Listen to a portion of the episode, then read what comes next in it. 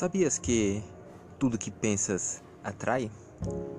Se tu tens um estilo de vida alegre, entusiasta, amoroso, compaixoso, tu tendes a atrair estes sentimentos, pessoas com estes atributos para a sua vida, naturalmente tendo mais felicidade e paz.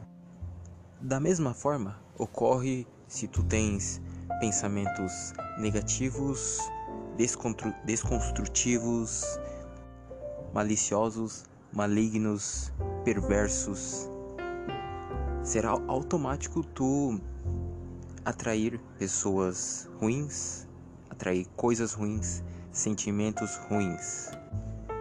A respeito dessas coisas ruins que atraímos, é, nós normalmente culpamos os outros por essas coisas terem acontecido, que isso já entra dentro do vitimismo, mas não, nunca paramos para olhar para dentro de nós, para olhar para dentro da nossa mente e ver que nós estamos co-criando, é, alimentando, fertilizando é, elementos negativos, elementos ruins.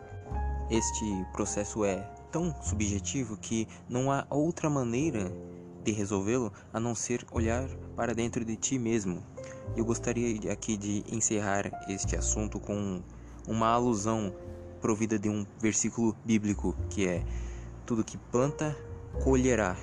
Então você está plantando pensamentos, ideias, então você colherá ideias, pensamentos, causas, efeitos providos destes pensamentos e assim por diante. Não tem outro meio termo, é sempre isso e sempre será isto. Lei da atração. Tudo que pensas atrai.